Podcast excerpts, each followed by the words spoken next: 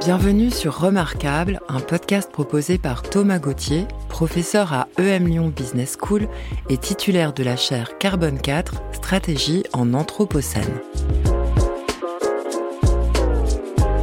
L'Anthropocène, c'est cette nouvelle époque géologique dans laquelle l'humanité est confrontée, pour la première fois de son histoire, aux limites planétaires. Pour mieux comprendre les enjeux de cette nouvelle époque, Thomas va à la rencontre de celles et ceux qui explorent inlassablement les futurs et qui se remémorent l'histoire pour bâtir un monde habitable dès aujourd'hui. Mélanie Marcel est ingénieure diplômée de l'École supérieure de physique-chimie industrielle de Paris. À la fois passionnée de sciences et entrepreneur dans l'âme, elle a créé SoScience, pour développer les pratiques de recherche et d'innovation collaborative pour répondre aux enjeux sociétaux. Dans l'entretien à suivre, Mélanie revient sur les multiples chemins que nous pouvons collectivement emprunter afin de réconcilier science et conscience, démocratie et écologie. Bonjour Mélanie. Bonjour. Alors ça y est, tu es face à l'oracle, tu vas pouvoir lui poser trois questions sur l'avenir. Par quelle question est-ce que tu souhaites commencer? Alors, je vais commencer par une question euh, qui, qui, va peut-être paraître un petit peu violente, mais euh, je vais demander à l'oracle, à l'avenir, on va dire en 2100 peut-être, est-ce que notre civilisation existe toujours et sous quelle forme? Et la raison de cette question, c'est euh, bah, finalement, euh, c'est face aux, aux, grands défis qu'on a face à nous, donc que ce soit évidemment environnementaux, euh, mais aussi euh, sociaux ou géopolitiques euh, bah, qu'on a vraiment vu éclater assez récemment. bah, finalement, enfin pour moi, se pose vraiment la question de savoir comment est-ce qu'on va se dépatouiller en fait de la modernité dans laquelle on est. est-ce qu'on va réussir à inventer des nouveaux modèles qui nous permettent de ne de, de, survivre au sens le plus simple du terme, enfin vraiment de survivre en tant que société avec le modèle actuel ou remodelé, on va dire. Euh, mais vraiment, euh, pour moi, pour moi, c'est une question que je me pose. C'est pas sûr. Euh, je vois plusieurs euh, futurs possibles. Un qui est pas très joyeux, où finalement on va on va avoir un effondrement civilisationnel qui du coup ne se passera sûrement pas dans les meilleures conditions. Ou peut-être même un autre futur où, où, effectivement l'oracle pourrait me dire on n'a pas voilà, notre civilisation n'a pas survécu, mais euh, elle s'est transformée en quelque chose euh, de très différent. Et finalement, les gens qui ont vécu cette transformation, euh, pour autant, c'est pas forcément une transformation violente nécessairement. donc, donc on peut tout à fait passer d'un paradigme à un autre. Donc c'est un peu ça. Voilà, la question que je me pose, c'est est-ce que on peut survivre dans les conditions actuelles euh, Sous quelle forme Est-ce qu'on va se transformer Est-ce qu'on va réussir à se transformer assez vite ou pas du tout euh, Enfin voilà. Alors l'oracle aime beaucoup répondre à des questions qu'on lui pose par d'autres questions. Je vais me faire son porte-parole. Est-ce que tu arrives à dater dans ton histoire personnelle le moment à partir duquel tu t'es posé cette question? Est-ce que c'est une question que tu te poses depuis peu? Est-ce que c'est une question qui au contraire te trotte en tête depuis plus longtemps? Est-ce que tu arrives à l'associer à des expériences que tu as pu vivre toi-même, à des conversations que tu as pu avoir, à des conférences auxquelles tu as pu assister? Ça vient d'où ce questionnement? Alors, c'est assez intéressant euh, que tu me demandes ça parce que moi, je me pose des, je me pose un certain nombre de questions depuis longtemps, mais je pense qu'il y a une évolution dans les questions que je me pose. C'est-à-dire que quand j'ai fini mes études euh, d'ingénieur et que j'ai décidé de lancer euh, mon propre projet, ma propre entreprise euh, sociale, je pense que ce qui m'a toujours trotté dans la tête et qui est à l'origine en fait du projet, c'est des questions de justice, de justice sociale, de justice environnementale, et de se dire comment est-ce qu'on met notre, bah justement notre modernité, nos capacités scientifiques et techniques au service du plus grand nombre et voilà, moi j'ai toujours été motivée par, euh, et je pense que ça, ça remonte à l'enfance en fait, par vraiment une question de, justice et d'accès égal à euh, la connaissance, au savoir, à l'innovation technique, que justement qu'elle profite pas qu'à une petite frange de la population, euh, mais plus largement. Et donc voilà, ces questions-là, moi, elles m'ont toujours travaillé. Le monde dans lequel on vit, dans quelle société est-ce qu'on est, comment est-ce que le savoir se diffuse, comment est-ce que le savoir se crée. Et donc c'est vraiment quelque chose. Euh, je me suis toujours posé ces questions-là. Par contre, je les avais jamais posées pendant très longtemps. Je les ai pas posées comme des questions vraiment de changement civilisationnel. Et ça, c'est venu plus récemment. Et je pense que c'est venu. Enfin, les, les les événements un peu marquants qui amènent à ces questions-là, euh, c'est le doute sur la capacité de changer. Moi, je pense que quand j'ai lancé euh, mon entreprise, c'était en 2014, j'avais euh, beaucoup de, de naïveté peut-être, mais j'étais convaincue que on allait réussir à vraiment se transformer et, avancer vers plus de justice. Et puis, bah là, on est presque euh, dix ans plus tard, on est neuf ans plus tard. Euh, je vois que c'est extrêmement difficile de faire changer les choses. Et donc, je pense que ce qui, motive euh, la question, enfin, de, ce changement de paradigme, c'est le doute en fait, le doute de se dire est-ce qu'on va y arriver, comment on va y arriver ou comment on ne va pas y arriver. Et puis ça combiné à euh, des événements assez euh, marquants et violents. Euh, on peut penser évidemment euh, à la crise du Covid qu'on a vécue, aux éléments, enfin à tous les événements climatiques de plus en plus violents qui, qui nous touchent, aux, sécheresses, aux incendies. Enfin, c'est des choses qu'on voit, qu'on vit, qu'on vit au quotidien. Mais à nouveau combiné avec cette impression que les choses ne changent pas. Et donc, je pense vraiment que c'est la combinaison du doute sur notre capacité à, prendre la mesure de ce qui nous arrive avec des événements de plus en plus visibles euh, sur le fait que ce modèle doit changer. Et, pourtant, euh, on a beau voir qu'il doit changer, il ne change pas. Tu as parlé très brièvement de tes études d'ingénieur. Euh, je crois savoir que tu es encore en, lien direct ou indirect avec ce milieu de l'enseignement supérieur.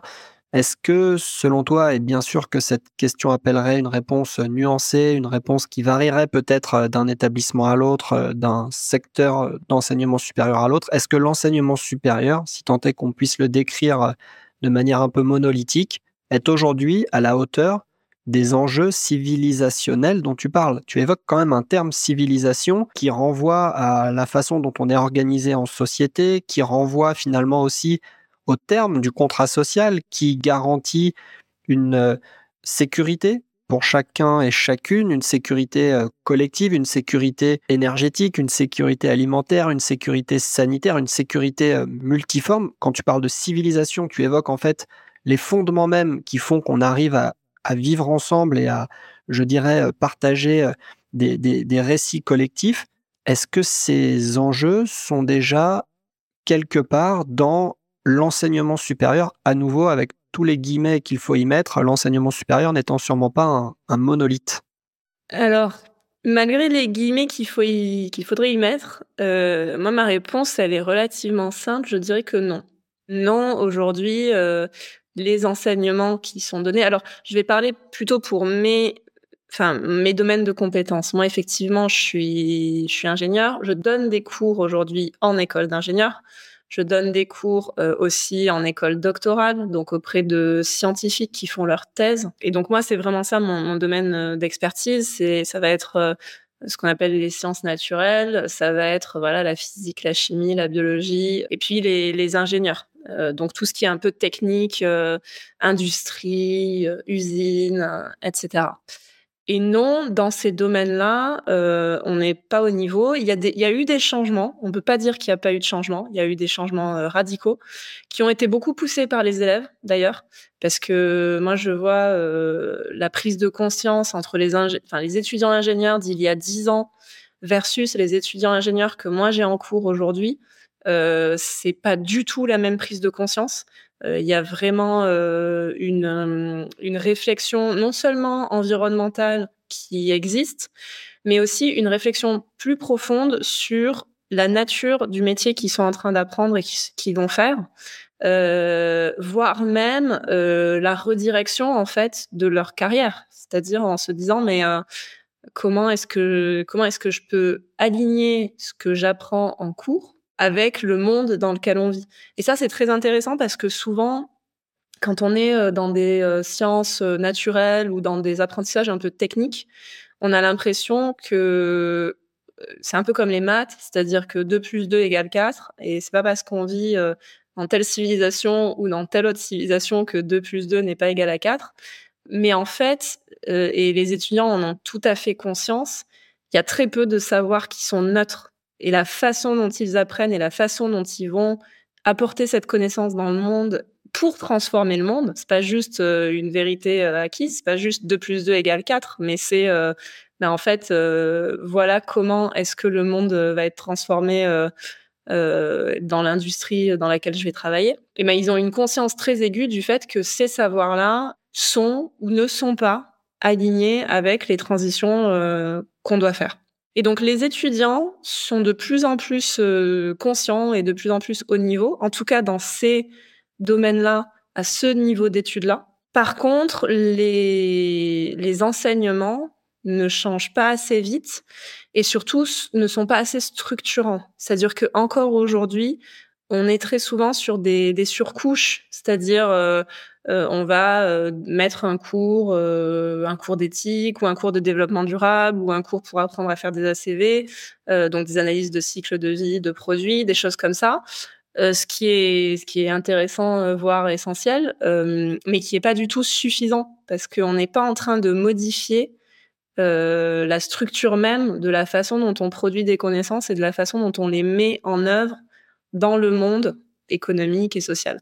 Et donc effectivement, quand on parle de changement civilisationnel, ce n'est pas avec des enseignements. Euh, euh, alors cosmétique, le mot serait trop dur parce que c'est pas cosmétique, mais on va dire que c'est pas des enseignements rajoutés par-dessus un cursus qui ne change pas qu'on peut effectivement changer de civilisation. Donc il y a des choses beaucoup plus profondes à faire qui aujourd'hui, je pense, ne sont pas ne sont pas faites ou ne sont pas euh, ne sont pas au niveau. Et c'est extrêmement difficile parce que c'est aussi des choses qui sont euh, c'est des grosses machines. C'est pas facile de changer une grosse machine très vite, surtout des changements aussi profonds. Et donc il y a beaucoup de choses qui enfin il y a beaucoup d'équipes pédagogiques qui essayent de mettre en œuvre des nouvelles choses mais c'est très difficile à faire euh, en si peu de temps en fait.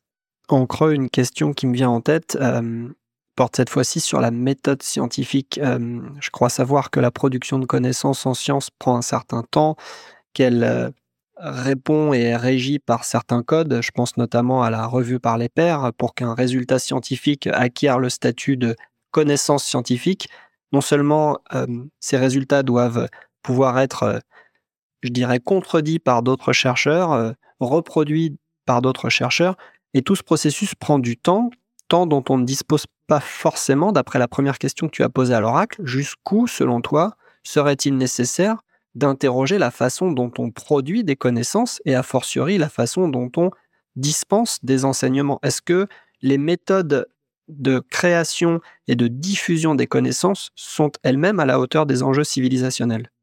Alors là, on est en plein dans mon sujet. Alors, surtout sur la création de connaissances. Donc moi, il y a beaucoup d'acteurs qui sont euh, spécialisés sur la diffusion de connaissances, qui n'est pas euh, qui n'est pas mon domaine spécialisé. Donc je vais parler surtout de la création de connaissances. Et là, pour moi, on est vraiment dans euh, quelque chose qui doit changer en profondeur, notamment parce que aujourd'hui, en fait, si on prend un peu le modèle classique, et, tu l'as bien rappelé, il y a des experts qui connaissent très bien leur sujet, qui travaillent à la connaissance, à la création de nouvelles connaissances dans leur sujet, dans leur thématique, euh, qui sont, euh, enfin, qui, qui, qui, mettent en place la démarche scientifique, qui mettent en place des expérimentations, qui élaborent des théories, qui essayent de, voilà, de, de voir si elles sont euh, solides ou pas, et qui vont se confronter à leurs pairs techniques et scientifiques, qui sont sur les mêmes disciplines, euh, pour voir si ce qu'ils ont produit euh, est valide, intéressant, et, comme ça, on arrive à avancer petit à petit vers des choses de plus en plus euh, validées.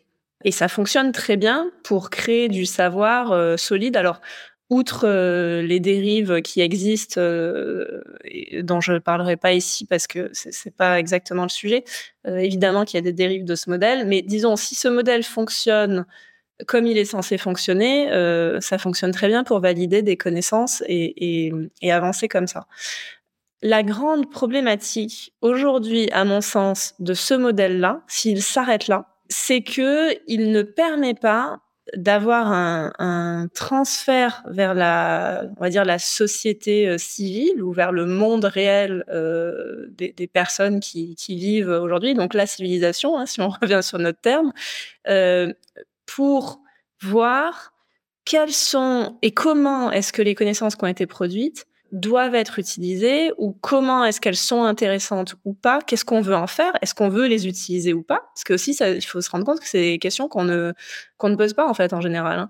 Aujourd'hui, la manière dont le transfert vers la société est réalisé, c'est une réflexion essentiellement économique. C'est-à-dire qu'on a des experts qui créent de la connaissance et puis ensuite, on a ce qu'on appelle euh, la valorisation de la recherche ou le, transfert vers la société, euh, qui en fait est un transfert économique. C'est-à-dire comment je prends mes résultats de recherche pour en faire des produits, pour en faire des brevets, pour en faire des choses que je vais pouvoir vendre sur le marché, euh, ou pour en faire des, améliorations qui vont être utiles à une certaine industrie et que je vais pouvoir vendre à une certaine industrie pour améliorer ses process, pour aller plus vite, pour être plus performant, etc. Et donc, on a un certain nombre de connaissances qui sont produites. Soit elles restent au niveau académique de la connaissance, euh, voilà, c'est une chose. Soit quand on en fait une valorisation réfléchie, pensée, euh, qui doit avoir des impacts, qui doit vraiment servir à quelque chose, et eh ben en fait on réfléchit d'un point de vue économique. On dit euh, il suffit de créer une start-up, il suffit de déposer un brevet et puis ensuite ça va ça va dérouler, on va créer des emplois, on va générer du chiffre d'affaires et donc c'est tout bon. Et en fait, là il y a un gros problème, il y a un gros manque, c'est qu'en fait c'est pas du tout tout bon. C'est pas parce qu'on a créé une start-up ou un brevet ou un produit qui se vend sur le marché que on a fait une utilisation bonne, on va dire, de la connaissance qu'on a créée.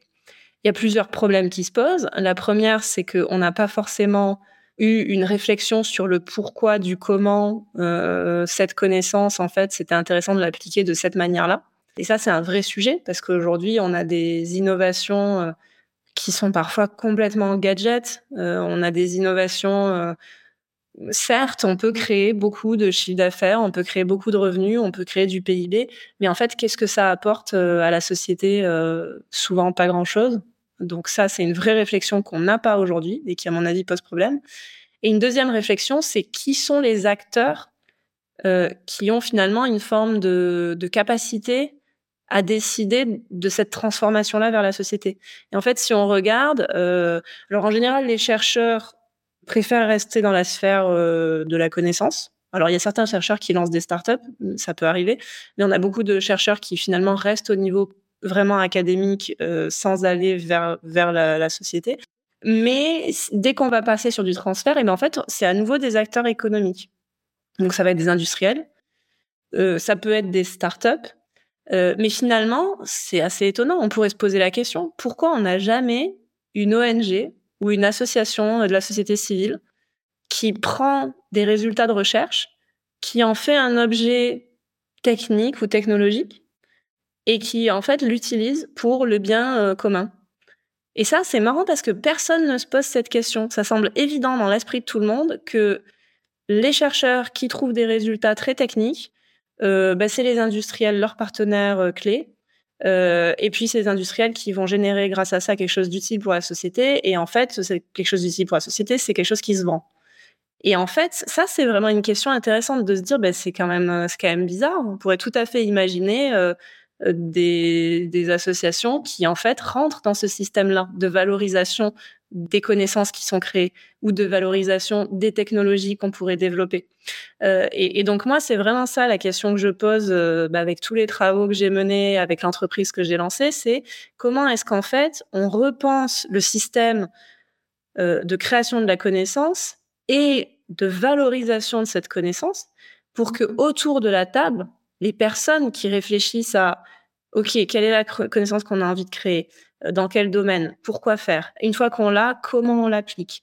Et, donc vraiment tout ce travail de valorisation de la recherche qui n'est plus uniquement un but économique mené par des acteurs économiques, mais qu'il est aussi un but social ou environnemental menée par des acteurs qui ont à cœur en premier lieu les questions sociales et environnementales. Et donc, comment est-ce qu'on met en fait autour de la table euh, non plus uniquement les experts, euh, les pairs des scientifiques qui, peuvent juger de la qualité d'un travail scientifique, non plus uniquement les industriels ou les acteurs économiques qui peuvent juger de, euh, on va dire, un potentiel de vente ou un potentiel d'innovation d'une certaine connaissance, mais aussi des acteurs de la société civile qui peuvent juger d'un potentiel intérêt en tant que société à adopter ou pas une technologie et à utiliser ou pas une certaine connaissance et comment on l'utilise. Et ce sujet de l'élargissement des parties prenantes autour de la production de connaissances et ensuite l'appropriation des connaissances par la société, je pense qu'on aura l'occasion d'y revenir dans la troisième partie de, la discussion. L'oracle s'impatiente, il attend de ta part une deuxième question. Qu'est-ce que tu veux lui demander maintenant? Alors justement, euh, ça c'est intéressant parce que euh, ma deuxième question c'est un petit peu quels sont les choix techniques ou les technologies ou euh, justement les structures, ce qu'on appelle un peu dans la philosophie des sciences les, systèmes techniques qu'on a mis en œuvre, à condition que l'oracle m'ait dit que cette civilisation avait survécu euh, sous une forme ou sous une autre. S'il n'y a plus aucun humain, euh, la question ne se pose pas. Euh, mais si, si effectivement on a fait une forme de transition, je serais assez curieuse de savoir quels sont les, enfin sur quel sur quel choix technique peut-être cette transition s'est faite. Et là, la, la, raison de cette question, elle est elle est, elle est, elle est de pure curiosité parce qu'en fait, moi, ce qui m'intéresse et, je pense que ce que je viens de raconter le, montre, c'est que c'est que ces choix soient faits de façon euh, presque plus démocratique ou en tout cas en mettant autour de la table effectivement des acteurs qui aujourd'hui n'y sont pas. Et donc finalement que, la réponse que l'oracle peut m'apporter ne change pas la manière dont moi je vais agir aujourd'hui parce que peu importe les choix qui seront faits dans le futur, il me semble toujours bon ou meilleur que ce soit des choix qu'on fasse de façon collective, en fait. Euh, et du coup, c'est vraiment une question de, de, pure curiosité, de se demander, euh, voilà, vers où, vers où est-ce qu'on se dirige en fait, d'un point de vue euh, des solutions presque techniques ou technologiques qu'on va mettre qu'on va mettre en œuvre.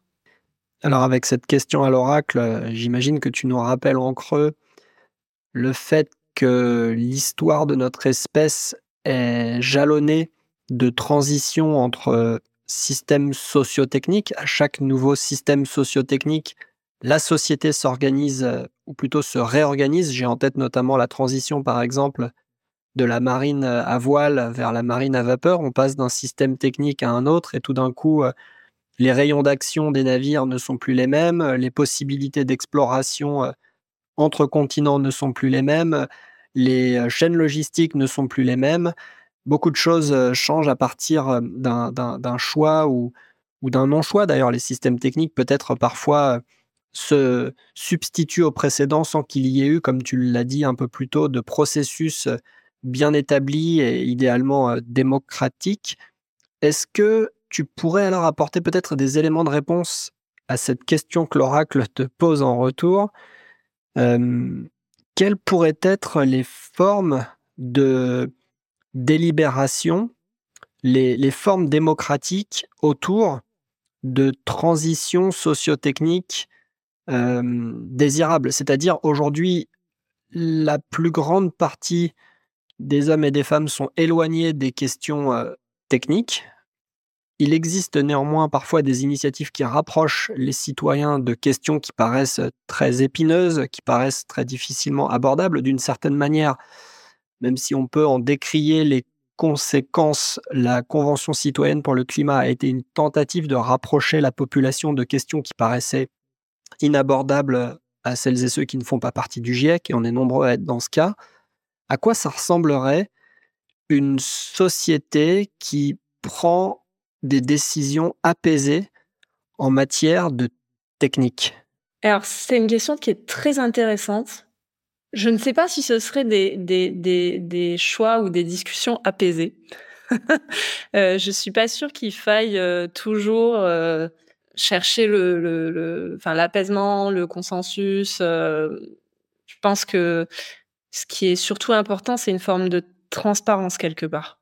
Et du coup, alors moi, je trouve que les les expérimentations autour des conventions euh, citoyennes sont vraiment intéressantes, euh, sont vraiment à poursuivre et, bien entendu, euh, même sur des sujets qu'on peut considérer plus techniques, je pense qu'il faut vraiment s'éloigner de l'idée qu'un citoyen doit être un expert de la du sujet technique sur lequel on lui demande de parler, parce qu'en fait, quand on travaille sur des sur de la création d'innovation ou sur de ou sur de nouveaux produits ou sur de nouvelles applications d'un certain set de connaissances, ce qui est vraiment important et ce qui apporte vraiment de la richesse, c'est que chacun regarde l'objet d'un point de vue différent et que chacun est expert de choses différentes. Donc nous, dans nos processus, quand on met en place euh, un travail euh, où justement on met diverses parties prenantes autour d'un sujet de recherche ou d'un sujet d'innovation, euh, à aucun moment la compétence du scientifique, expert de sa discipline, n'est décriée ou n'est comment dire n'est éliminée face à l'avis de quelqu'un on est toujours expertise avec expertise. Donc, par exemple, il y a une expertise scientifique autour d'un sujet euh, technique, euh, et c'est le chercheur qui sait ce qu'il dit d'un point de vue euh, technique sur ses compétences à lui. Mais par ailleurs, le citoyen ou, ou l'organisme de la société civile qu'on a qu'on a autour de nos projets, eux aussi, ils sont experts. Ils sont parfois experts de la problématique où ils sont experts de leur propre expérience, euh, où ils sont experts de la façon dont ils vivent au quotidien et du coup la façon dont ben, cette connaissance-là ou ce produit-là ou cette innovation technique-là leur convient ou ne leur convient pas, ou peut rentrer dans leur quotidien ou ne peut pas rentrer dans leur quotidien. Et donc ça, c'est pas juste donner c'est pas un, avis contre un avis et tout est équivalent et au même niveau. C'est juste que chaque acteur dans sa capacité à co-créer ensemble un futur commun. Et donc, pour répondre euh, en partie à la question, pour moi, ce qui, est vraiment important, c'est d'arrêter de niveler les expertises comme si euh, le savoir scientifique euh, était au-dessus des autres formes de savoir qui n'auraient pas d'intérêt avoir un savoir expérientiel de comment est-ce qu'on vit sa vie, de comment est-ce qu'on ressent certaines choses, c'est un vrai savoir en fait. Euh, et c'est vraiment important. Et si on veut appliquer, euh, enfin vivre ensemble, euh, appliquer certaines technologies, appliquer certaines connaissances, il est important d'avoir tous ces savoirs-là autour d'une même table et d'être en capacité de discuter ensemble de ce qui est possible ou pas possible. Ce qui ne veut pas dire que euh, autour de cette table, quelqu'un qui n'aura pas l'expertise scientifique va pouvoir imposer son point de vue scientifique. En fait, chacun est là pour apporter euh, ce qu'il sait. Et tout le monde ne sait pas la même chose, mais toutes les formes de savoir sont importantes. Et on en revient alors à une question, euh, j'imagine, que tu dois te poser souvent dans les processus que tu accompagnes, qui est celle du travail aux interfaces entre les, les individus, du travail entre les savoirs euh, qui, pour tout un tas de raisons euh, historiques, je pense notamment à la manière dont la recherche scientifique s'est petit à petit structurée en, en silos, ont de la peine à s'entendre les uns les autres. Est-ce que tu peux peut-être, avant qu'on en parle un peu plus longuement, nous livrer quelques retours d'expérience de ta pratique à ces interfaces-là, justement. Qu'est-ce qui se révèle particulièrement difficile peut-être dans les dialogues multi-acteurs que tu animes? Qu'est-ce qui, euh, euh, au contraire, euh, se passe dans ton expérience de façon plutôt évidente pour les acteurs impliqués dans ces dialogues multi-acteurs?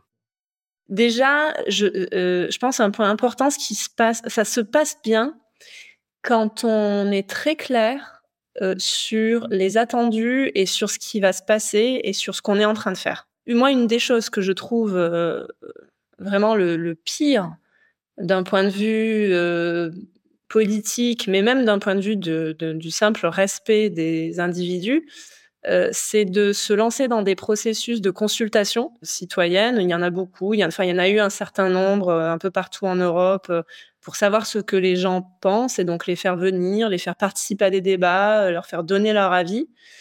Et qu'en fait, tout ce temps investi par des citoyens ne serve à rien. Parfois, il y a des consultations de ce type qui sont faites parce que d'un point de vue juridique, il faut les faire. Et en fait, on sait très bien déjà quelles sont les décisions qui vont être prises. Et, du coup, on a juste des avis qu'on ne va pas écouter. Euh, et donc ça, moi, je, je, je trouve que c'est vraiment délétère. Déjà parce que ça casse la confiance, parce que les gens qui viennent pensent qu'ils sont là pour être écoutés, écoutés ce qui n'est pas le cas. Et donc ensuite, déjà, ils vont arrêter de venir puisque ça ne sert à rien. Euh, et, donc ça, c'est extrêmement euh, mauvais. Au contraire, ça se passe beaucoup mieux quand on dit ce qui va se passer, pourquoi les gens sont là, qu'est-ce qu'ils peuvent attendre et qu'est-ce qu'ils peuvent aussi ne pas attendre. C'est-à-dire, euh, euh et c'est là que je reviens sur l'idée de la transparence. On a tout à fait la possibilité de dire à des, euh, des organismes de la société civile ou des citoyens qui viennent sur ce type de, de, de travaux, euh, voilà ce que vous pouvez influencer voilà ce que vous ne pouvez pas influencer. Parce qu'en fait ça a déjà été euh, ça a déjà été pris. Ou alors voilà comment le processus va se passer. Vous allez pouvoir discuter euh, pendant deux heures d'un sujet. Si à la fin des deux heures vous voulez vous impliquer plus ben voilà euh, comment vous allez pouvoir vous impliquer sur ce sujet d'innovation. Mais il n'y aura pas d'autre manière de le faire. Donc ça c'est extrêmement important. Être très clair sur les attentes. Comment ça va se passer. Qu'est-ce qui est possible. Qu'est-ce qui est pas possible. Ça c'est un premier point un deuxième point pour que ça se passe bien aussi, c'est euh, ce que je disais, le fait que chacun est un peu mis au même niveau. Euh, alors, ça ne veut pas dire que tous les avis se valent sur tous les sujets, puisqu'à nouveau, on est expert d'une certaine zone d'expertise, et il ne faut pas les mélanger, il ne faut pas les confondre.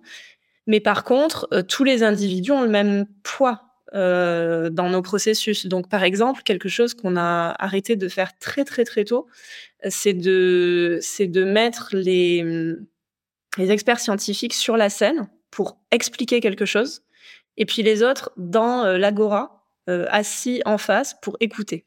Ça, on le casse tout de suite. Nous, dans les dans les les comités qu'on monte, les programmes qu'on monte, tout le monde, même d'un point de vue physique, hein, tout le monde est au même endroit. Hein, on n'est pas, il n'y a pas des gens sur scène ou en dehors de la scène. Tout le monde est euh, assis euh, au même endroit. Euh, si on peut, on est sur des tables qui sont rondes en fait, où il y a personne qui est au-dessus, il y a personne. Et rien que ça, ça met les gens au même niveau d'un point de vue individuel en fait, et c'est extrêmement important parce que toutes les voix doivent s'exprimer. et donc c'est vraiment important de savoir qu'on n'est pas là pour juste apprendre quelque chose, on est là pour contribuer participer. Euh, et ça fait aussi partie des attentes qu'il faut dire dès le début des processus. Euh, voilà, pour dire vous êtes là pour euh, vraiment être un contributeur au même titre que les autres. donc voilà, ces deux points-là, ils sont clés vraiment la transparence sur sur le processus et le fait de de, de respecter tous les individus de la même manière, sans en mettre certains au-dessus d'autres ou certains plus écoutés que d'autres. voilà, ça c'est c'est les deux choses auxquelles on fait très très très attention, surtout qu'on travaille dans des environnements et avec des parties prenantes où il peut y avoir des vraies questions de légitimité qui se posent puisqu'on a quand même des grands experts euh, de leur domaine scientifique, de leur discipline. Donc il y a un peu le phénomène euh, de la blouse blanche, donc le côté euh, cette personne-là sait de quoi elle parle, moi je ne sais pas, donc je ne peux pas donner mon avis sur, sur la question. Et donc, c'est très important dans ces cas-là de faire attention euh, euh, aux sensibilités de chacun et de, de, bien expliquer que tout le monde a quelque chose d'intéressant à dire, en fait.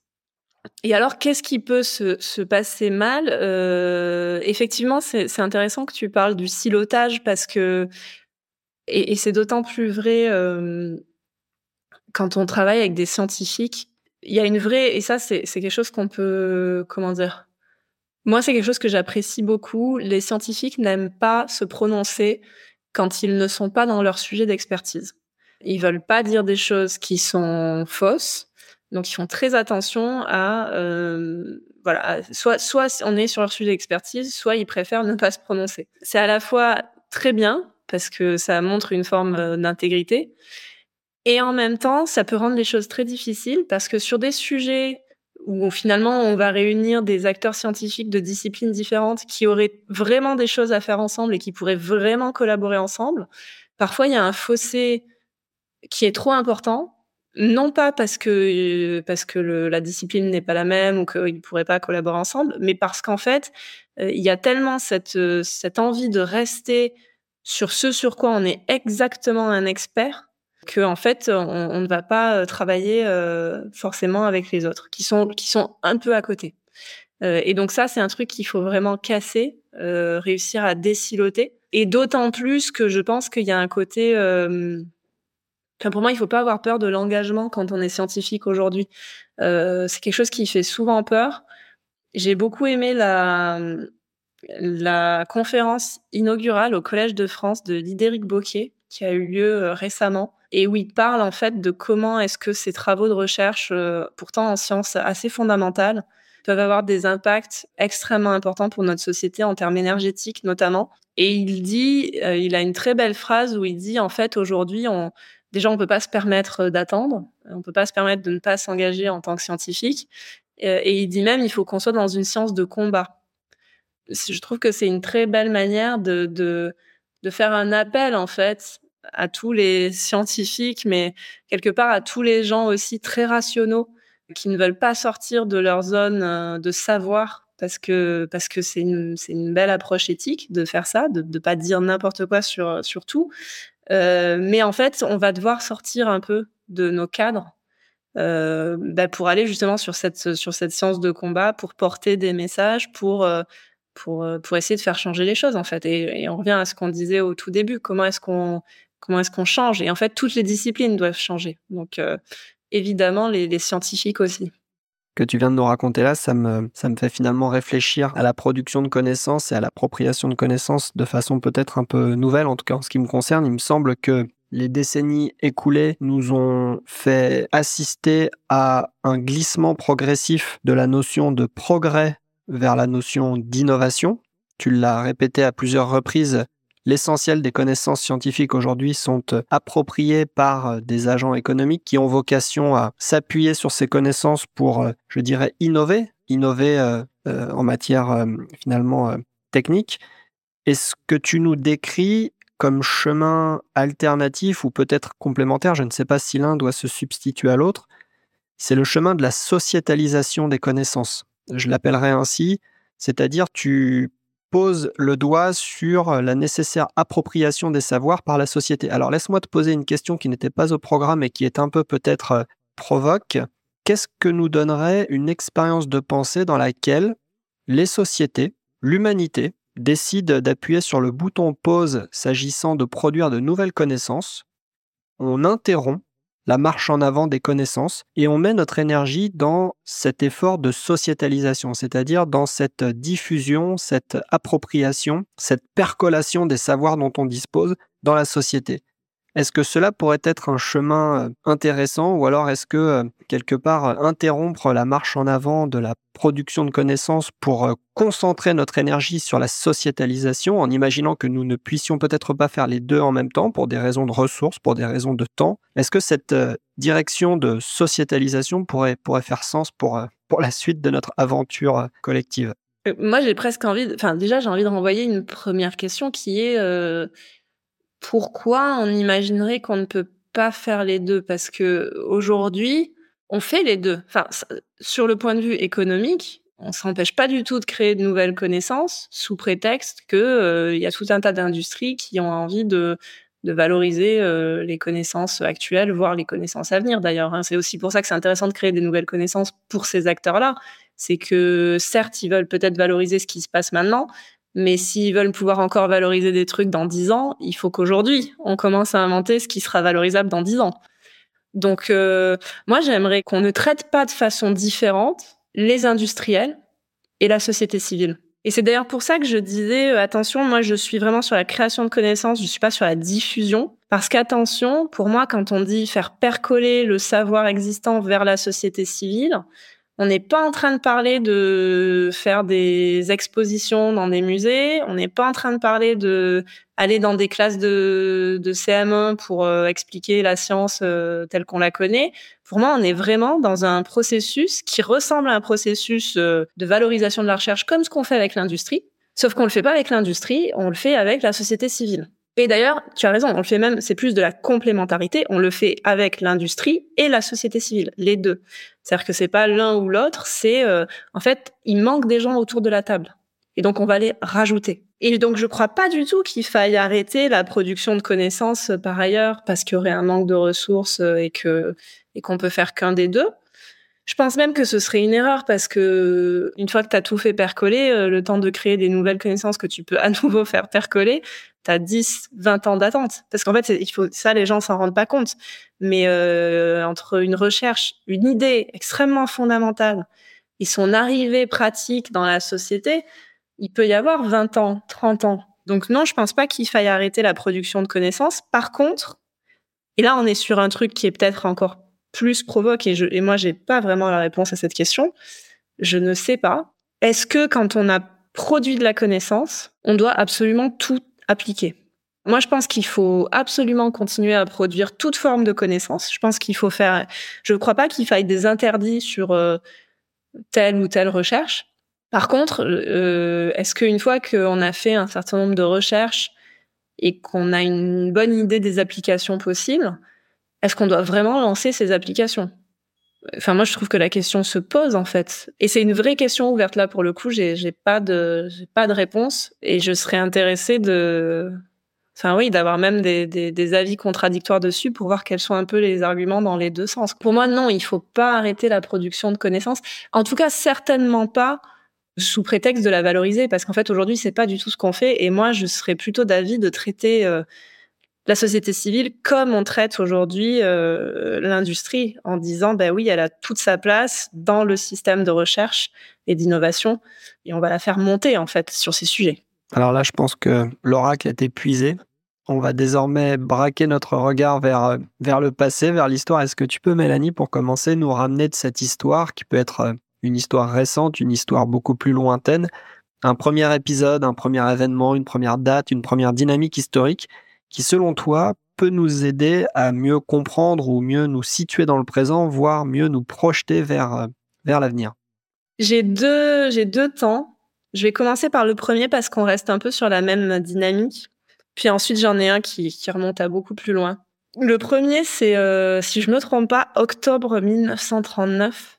Et c'est la création du CNRS. Et en fait, j'ai pris cette date parce que, alors ça fait partie d'un mouvement plus global plus qui, qui, s'étend euh, sur une beaucoup plus longue période, mais qui est un peu la professionnalisation justement du métier de la recherche. Parce que la, création du CNRS, donc le Centre national de recherche scientifique en France, c'est la création d'une structure vraiment professionnelle de chercheurs liés à l'État et, euh, et, donc avec tous le, les mécanismes qu'on connaît euh, aujourd'hui, enfin qui sont développés et qu'on connaît aujourd'hui, avec euh, bah, le fait de euh, faire sa thèse, de devenir chercheur, d'être d'être un fonctionnaire, de publier des papiers, le, les papiers qui sont peer reviewed comme tu le comme tu le mentionnais, etc., etc. Et puis tout le travail de valorisation. Et en fait, il y a un moment dans l'histoire où on passe d'une discipline, enfin d'un métier qui n'est pas aussi professionnalisé qu'aujourd'hui à cette professionnalisation et cette structuration. Et moi, je trouve que c'est des moments euh, extrêmement intéressants dans l'histoire.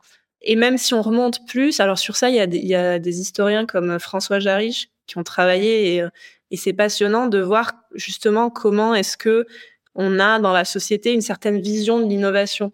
Et lui, il, montre que le terme même innovation, euh, à une époque, c'est plutôt négatif. Enfin, il y a, y a, y a longtemps, parce qu'on est plutôt dans euh, l'artisanat. Euh, il faut, enfin, tout ce qui est nouveau est potentiellement dangereux et potentiellement mauvais.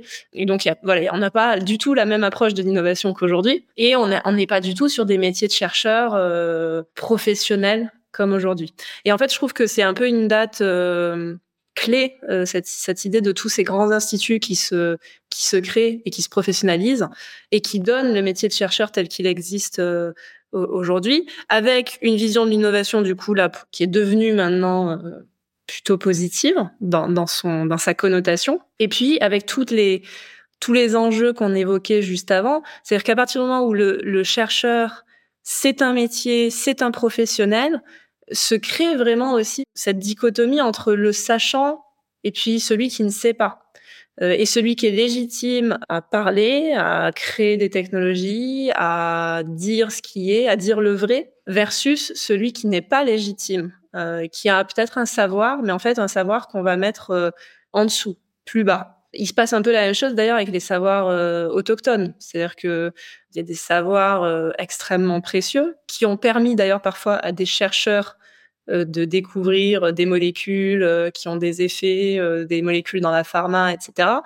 Sauf qu'en fait, le savoir autochtone, c'était un savoir déclassé, mais dès qu'il revient dans la sphère du chercheur officiel, avec des papiers qui ont été publiés ou des brevets qui ont été déposés, là, ça devient un vrai savoir. Et donc ça, c'est intéressant, toute cette cette dynamique en fait autour de quels sont les savoirs qui sont légitimes ou pas et qui qui est un chercheur professionnel ou pas.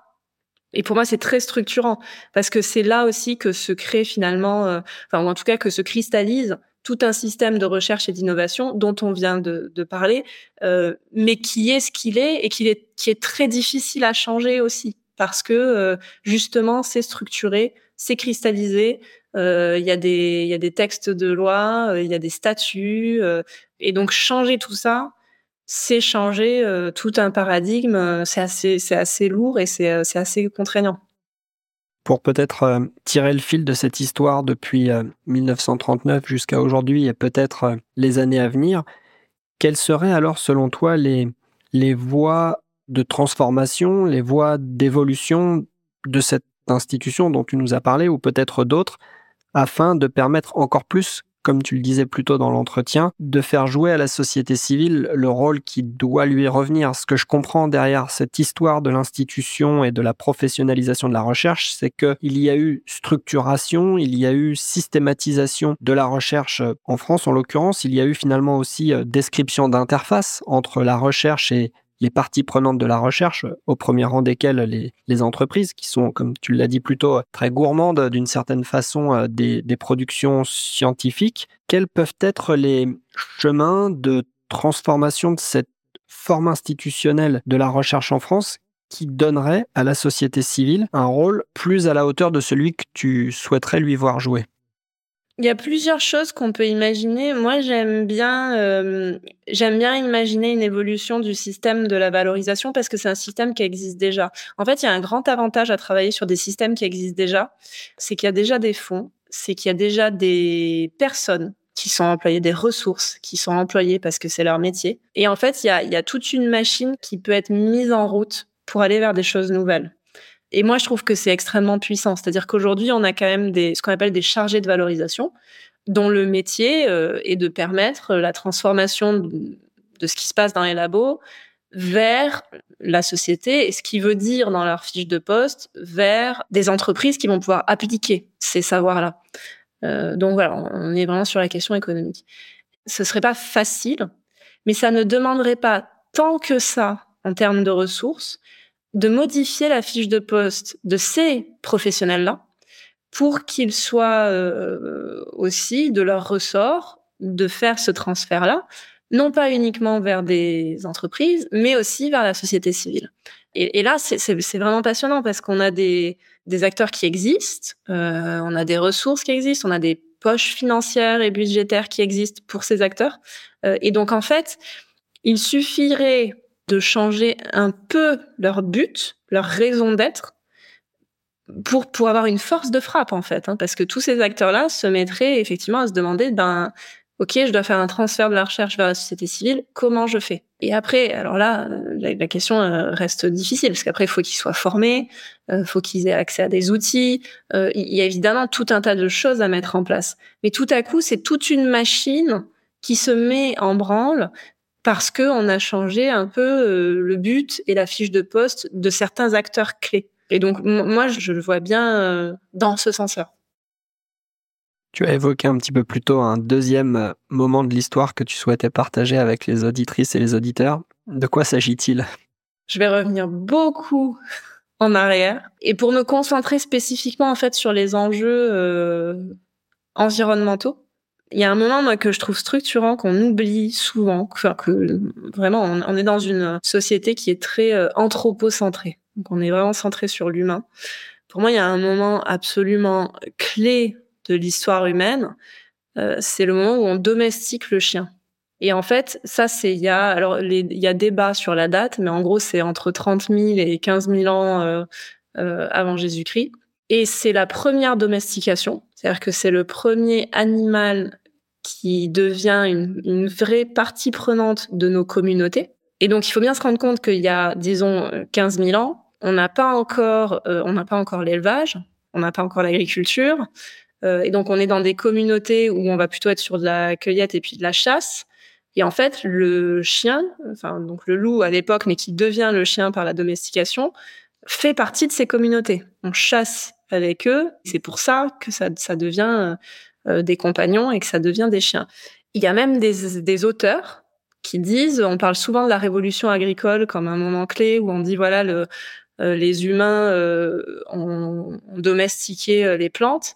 Et en fait, il y a des auteurs qui disent ça c'est faux pas les humains qui ont domestiqué les plantes, c'est les humains et les chiens. C'est-à-dire qu'il y a toute une histoire humaine qui n'est pas une histoire humaine. En fait, c'est une histoire interespèce à partir de 15 000 ans avant Jésus-Christ. Et donc, c'est ce que je trouve incroyable, c'est qu'on arrive aussi bien aujourd'hui à ne pas le prendre en compte et à l'effacer, mais en fait, euh, on a une relation avec. Alors, les chiens, c'est une chose, mais ensuite tous les animaux qui sont arrivés euh, derrière et qui ont aussi euh, été domestiqués, qui, qui est structurante et qui est plus que structurante, qui est une coévolution.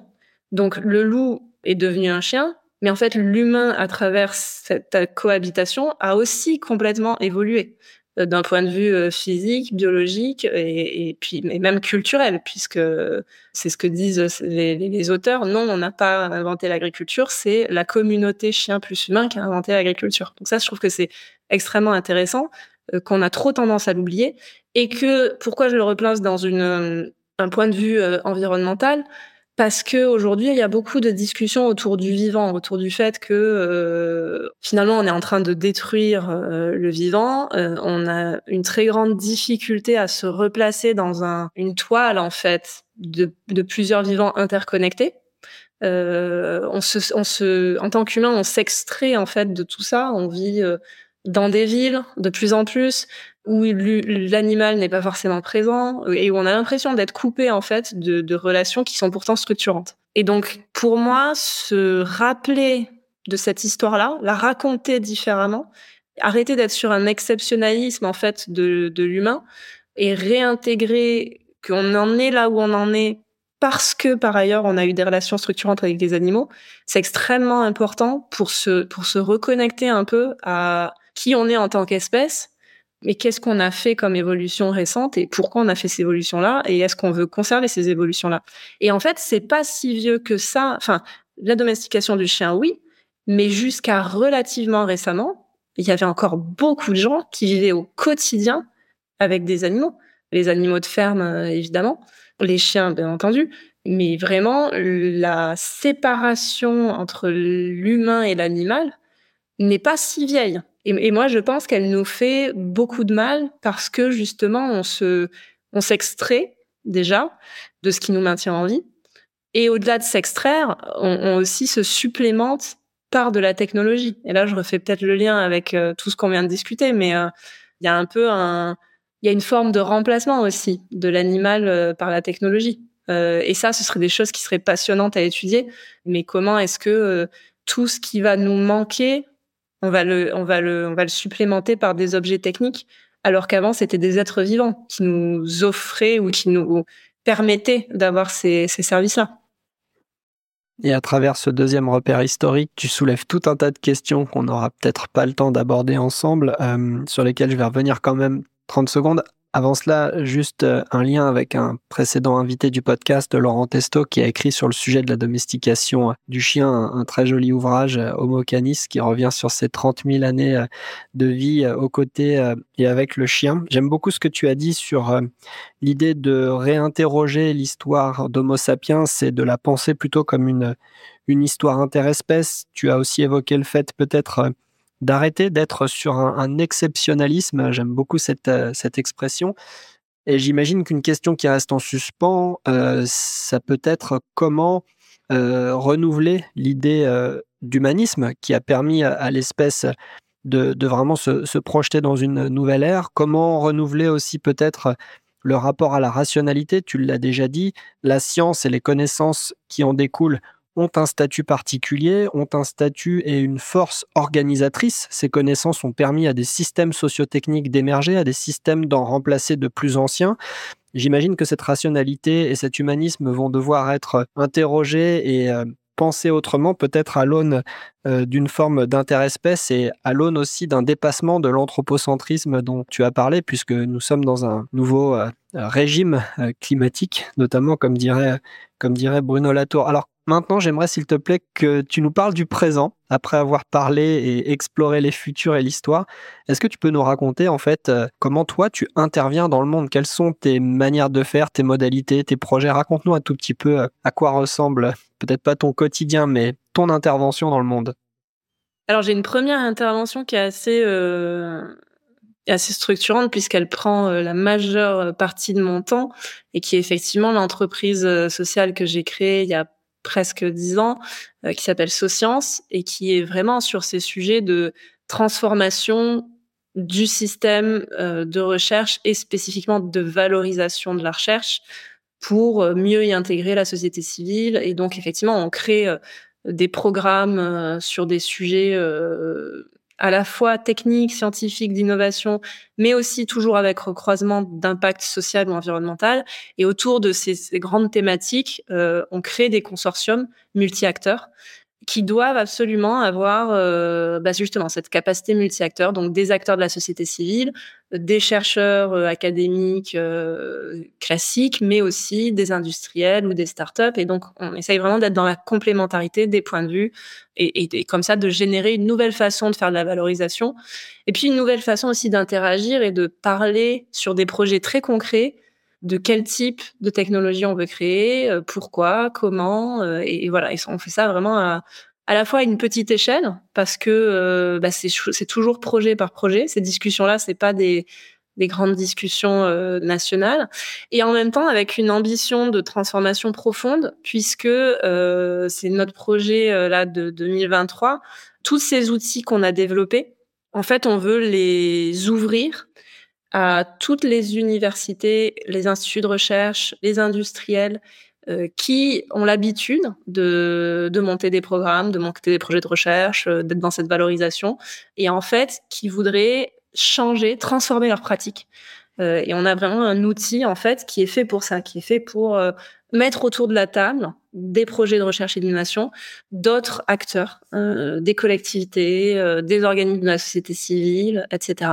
Et, euh, et, en fait, quand je parlais tout à l'heure du changement de ces postes clés que sont les chargés de valorisation, nous, quand on se projette, on se dit vraiment, le but, c'est que dans quelques années, les chargés de valorisation puissent avoir complètement en main cet outil-là et qu'en fait, ils montent ce type de consortium grâce euh, à cette facilité euh, de, mise en commun euh, de, profils très divers. donc ça, c'est vraiment, c'est vraiment Socience et c'est vraiment le projet que je nourris pour, voilà, pour essayer d'être dans la transformation de la valorisation et puis du monde de la recherche et de la technologie. Mais une chose qui est importante aussi, je pense à souligner, c'est que moi, je crois beaucoup aux différents niveaux d'engagement. C'est-à-dire que souvent, il y a un peu cette discussion parfois sur LinkedIn ou, euh, ou, un peu cette dichotomie sur le fait que euh, euh, est-ce qu'il faut changer le, système existant ou est-ce qu'il faut créer un nouveau système Est-ce qu'il faut déserter ou est-ce qu'il faut au contraire essayer d'infiltrer des zones de pouvoir pour les modifier, etc. Et moi, je crois qu'il faut tout faire. Il faut absolument être sur tous les plans.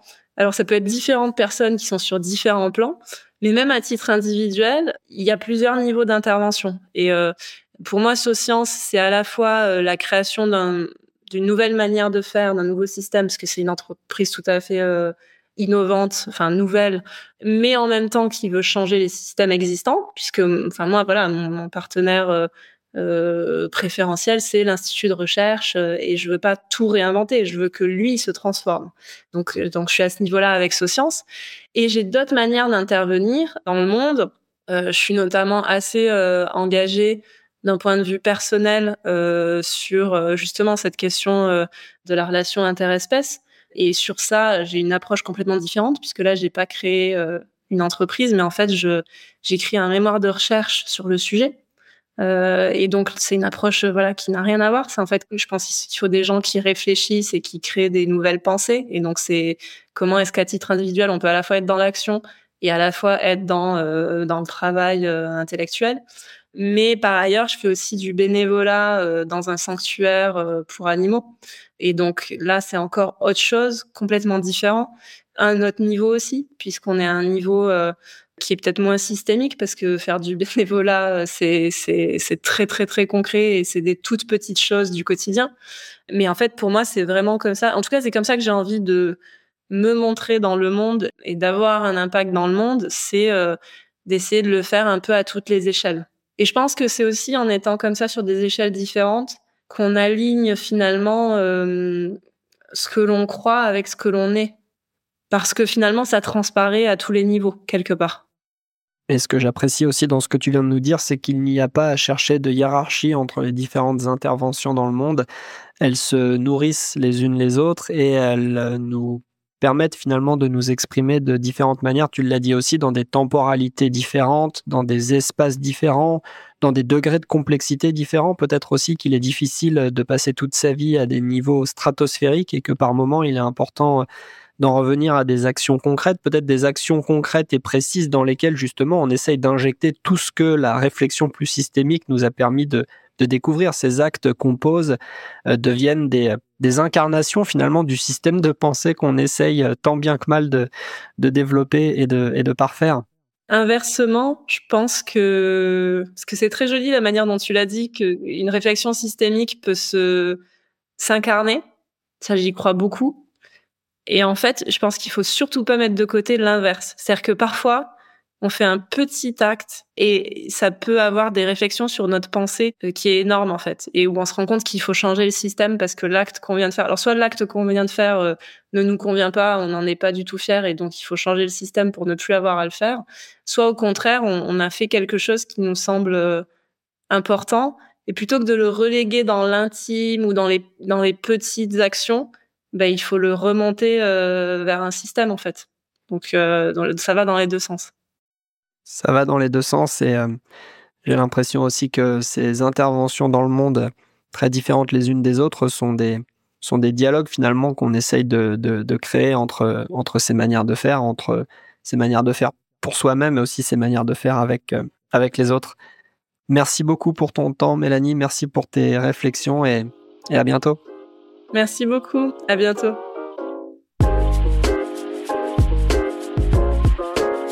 Merci d'avoir écouté ce nouvel épisode de Remarquable. L'ensemble des épisodes est disponible sur le site atelier au singulier des futurs au pluriel.org. Pour ne rien rater des prochains, abonnez-vous, n'hésitez pas à laisser une note et à parler du podcast autour de vous. À bientôt!